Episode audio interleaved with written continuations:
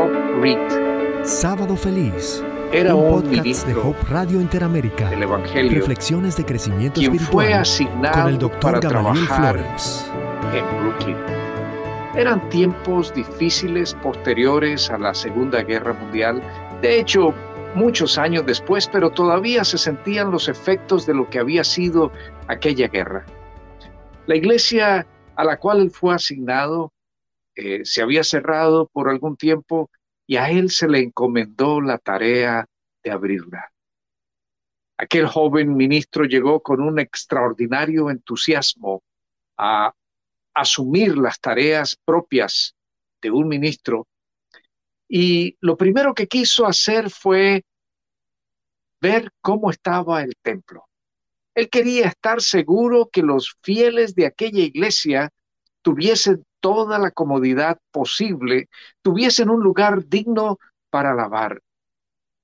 Cuando llegó al templo, se encontró con una terrible sorpresa. El templo estaba casi derrumbado. Hacía tanto tiempo que no se había utilizado que las paredes estaban sin mantenimiento, el techo estaba agujereado, en las bancas sucias y maltratadas. Era el mes de octubre y restaurar aquel templo, sobre todo con los escasos fondos que había, significaba una tarea titánica. Por lo tanto, el ministro Rob Reed se dio a la tarea de restaurar aquel edificio con todo su mobiliario para que estuviese listo la noche de Navidad. Él esperaba que ese fuese el gran regalo de Navidad para su congregación, que tuviesen otra vez su templo lindo. La tarea fue extenuante. Cuántas cosas iban surgiendo a medida que se iba efectuando aquella restauración. Problemas que no se esperaban surgían, costos que no se habían tenido en cuenta porque no se sabía que sería necesario incurrir en ellos, no habían sido contemplados en el presupuesto. Y todo esto hacía que el trabajo fuese aún más difícil y retador.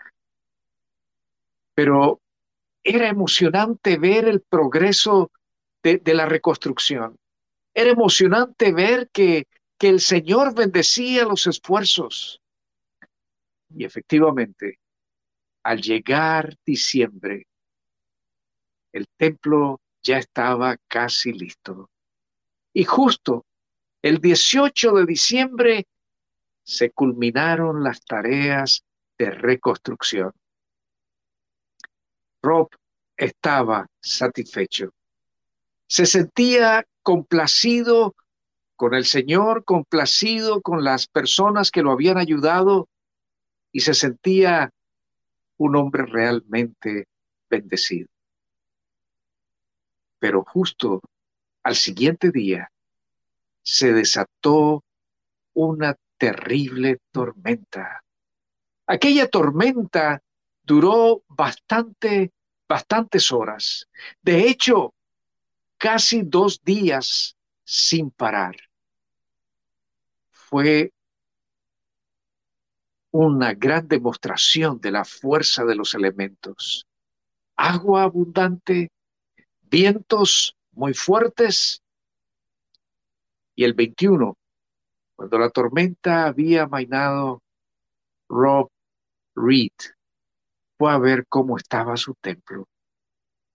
Su corazón casi se detiene al ver los efectos de aquella tormenta. El agua había entrado, el agua había hecho desastres dentro de aquel templo. Un pedazo del techo se había agujereado. Justo la pared que estaba frente al púlpito se había abierto un gran agujero. Todo estaba bastante deteriorado. Volver a arreglar aquel templo tomaría unos cuantos días, pero ya estaba anunciado que, que comenzaría una reunión muy importante el 24 en las horas de la noche, justo el día de la Nochebuena, previo a la Navidad. Pensó en posponer el programa unos tres días mientras buscaba un equipo que le ayudara a, a arreglar aquel templo. Pero no, la ilusión era la Navidad. Se arrodilló en aquel lugar, pidió al Señor que quitara su desánimo, que lo ayudara a seguir adelante. Y entonces salió a caminar a los alrededores del templo.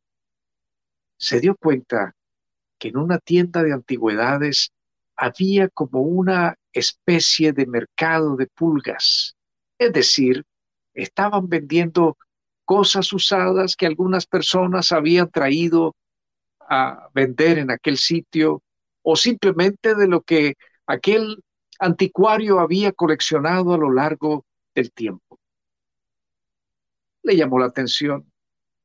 Quiso distraerse un poco de sus preocupaciones y entró a ver lo que estaban vendiendo en aquella tienda.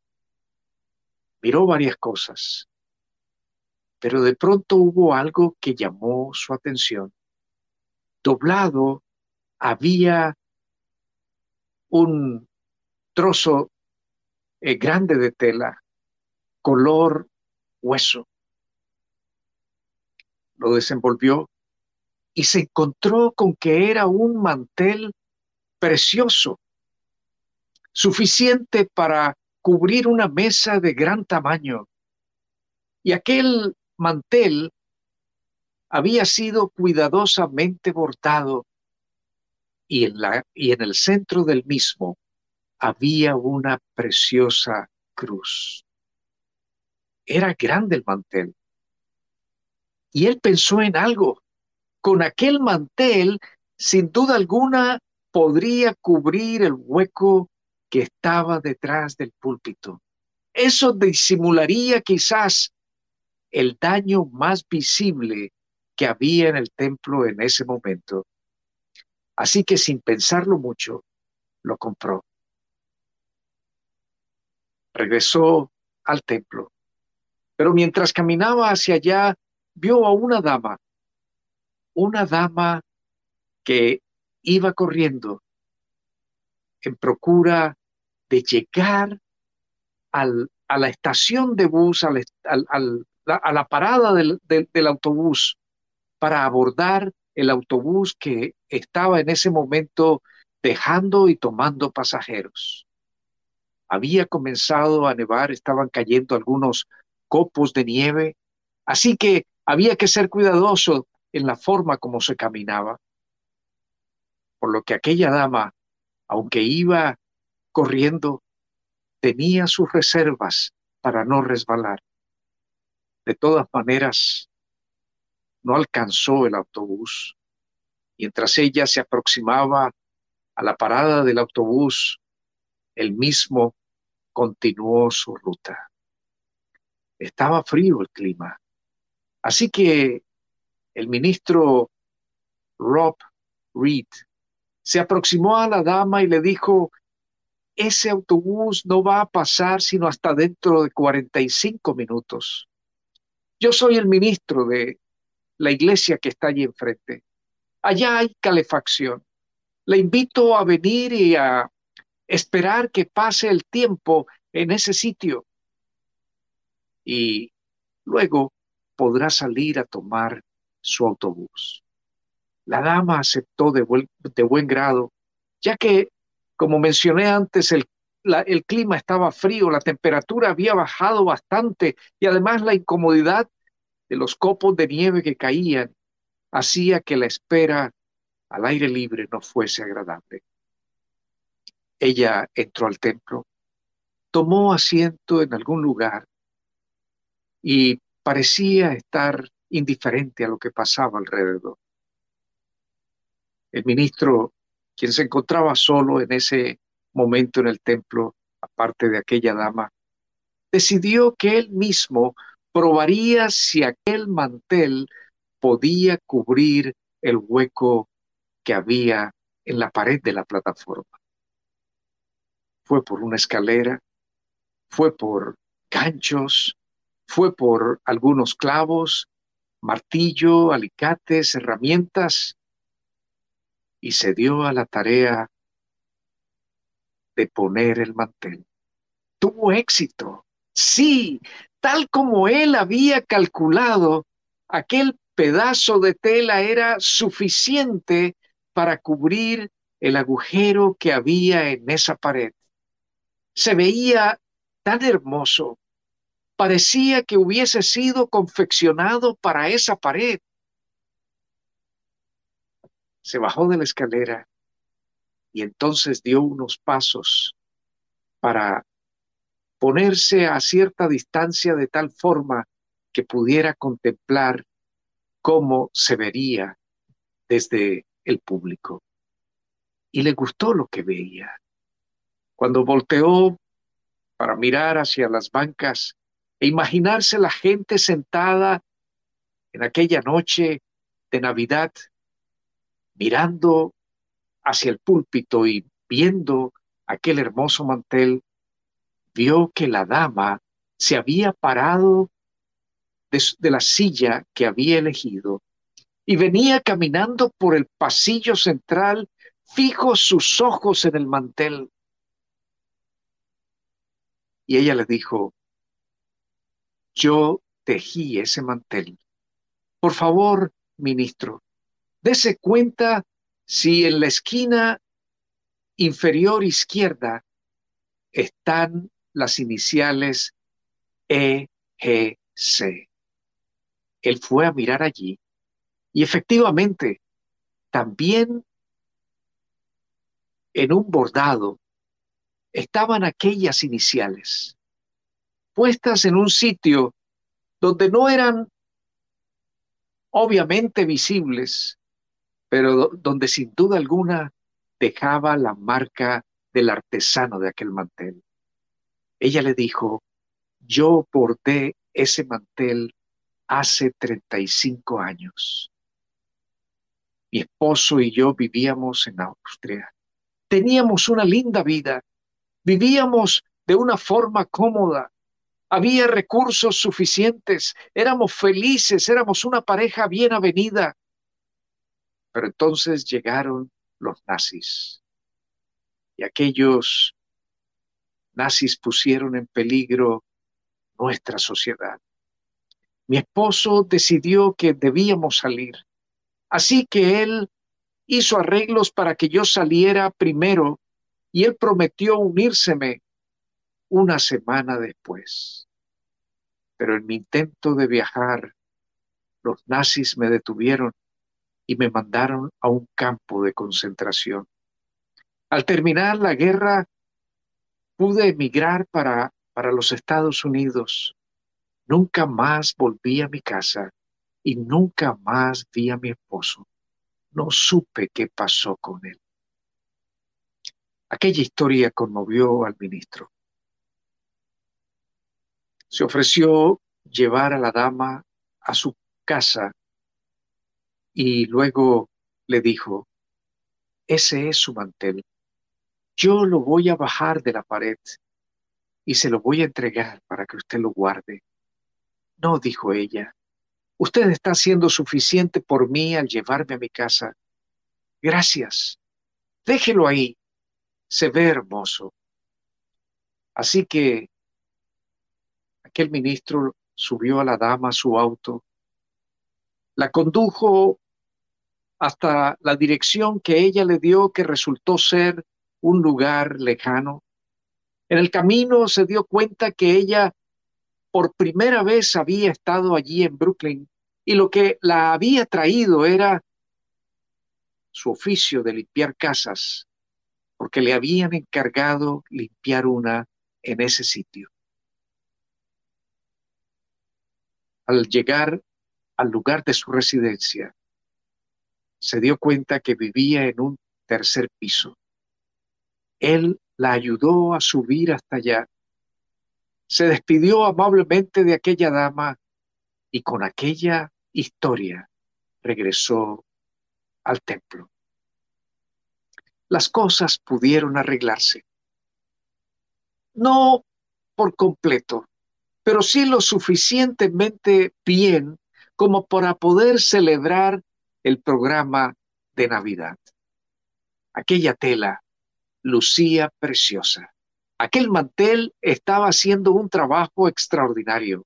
Las bancas estuvieron limpias, las paredes en su mayoría pintadas otra vez, el piso bien limpio. Nuevamente su equipo había hecho un trabajo fantástico. El programa de Navidad se celebró.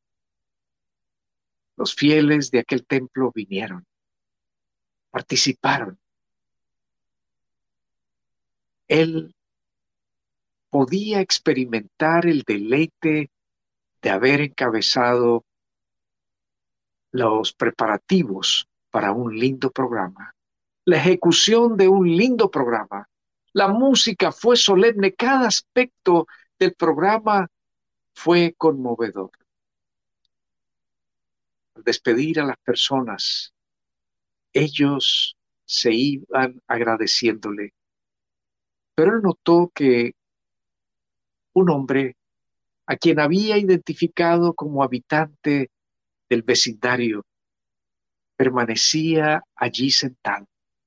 Mientras todos salían, él seguía allí, en la primera banca, mirando fijamente hacia la plataforma.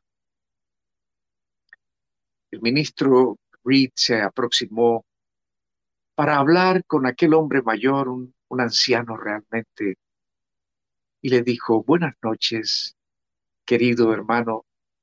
Espero que haya disfrutado del programa. En efecto, ministro, dijo él, pero sabe, estoy contemplando esa tela que está allí en la plataforma. Es un mantel mi esposa bordó uno exactamente igual a ese. De hecho, me parece raro que siendo un, un mantel bordado por las manos de una persona y no fabricado en serie, pueda haber dos iguales. Mi esposa bordó ese mantel al cual hago referencia hace 35 años en Austria, cuando vivíamos de una forma muy feliz. Y contó la historia. Los nazis llegaron. Yo le pedí a ella que abandonara para su seguridad y le prometí unírmele una semana después. Pero los nazis me tomaron prisionero, me mandaron a un campo de concentración Nunca más supe de mi esposa, nunca más pude volver a lo que fue mi hogar. Y en algún momento tuve la oportunidad de emigrar para los Estados Unidos.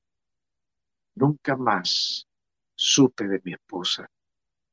Ahora era el turno para emocionarse para el ministro. Su corazón empezó a latir con más fuerza. Y le dijo aquel hombre, ¿quiere usted acompañarme a dar un paseo? Lo condujo hasta su automóvil y empezó a conducir por las calles que había transitado algunos días antes, tres días antes, para llevar la anciana a su apartamento. Llegó hasta el sitio, se estacionó, invitó al Señor a bajarse.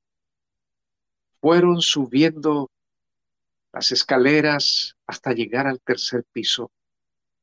Tocó la puerta donde había entrado aquella anciana, quien salió a abrir y dice el ministro Reed que nunca ha presenciado un encuentro más hermoso que aquel en esa noche de Navidad.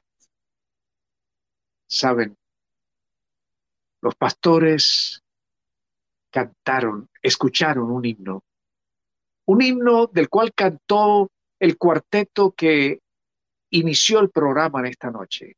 Se oye un canto en la alta esfera, en los cielos, gloria a Dios.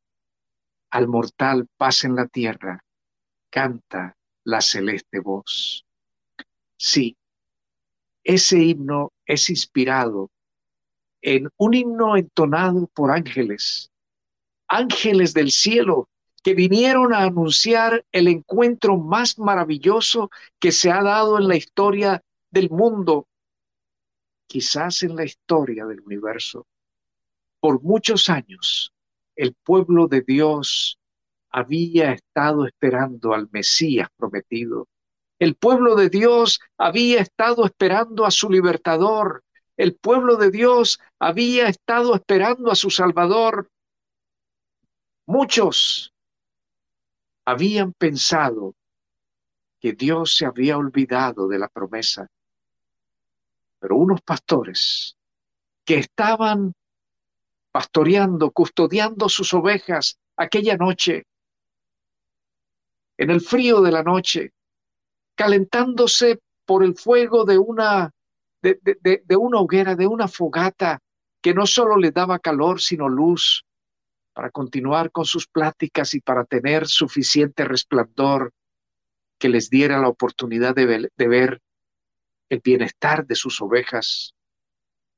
De pronto vieron una luz en el cielo y aquella luz se hizo más grande y de aquella luz emergieron figuras celestiales, ángeles, que empezaron a cantar Gloria a Dios en las alturas y en la tierra paz, buena voluntad para con los hombres. ¿Y saben lo que ocurrió? Los ángeles les dieron una, una instrucción. Vayan a Belén. Vayan a un establo. Y allí van a encontrar a un bebé envuelto en pañales. Es el Salvador del mundo. Me imagino la emoción de aquellos pastores.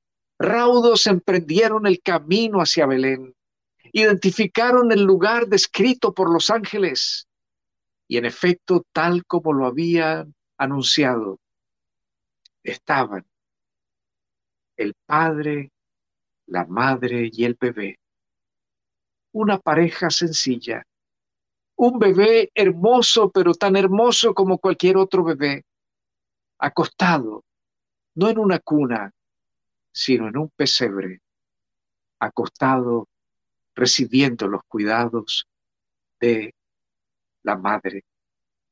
Y aquel día, con aquellos humildes pastores, en el marco de ese sencillo pesebre, hubo una extraordinaria reunión.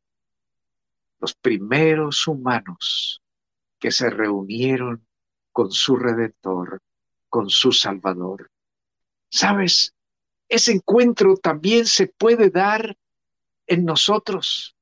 Ese Salvador sigue estando presente como aquella noche hace un poco más de dos mil años.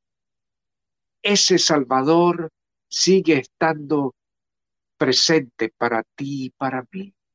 El canto de los ángeles no se ha extinguido, porque la presencia de ese redentor sigue estando acá.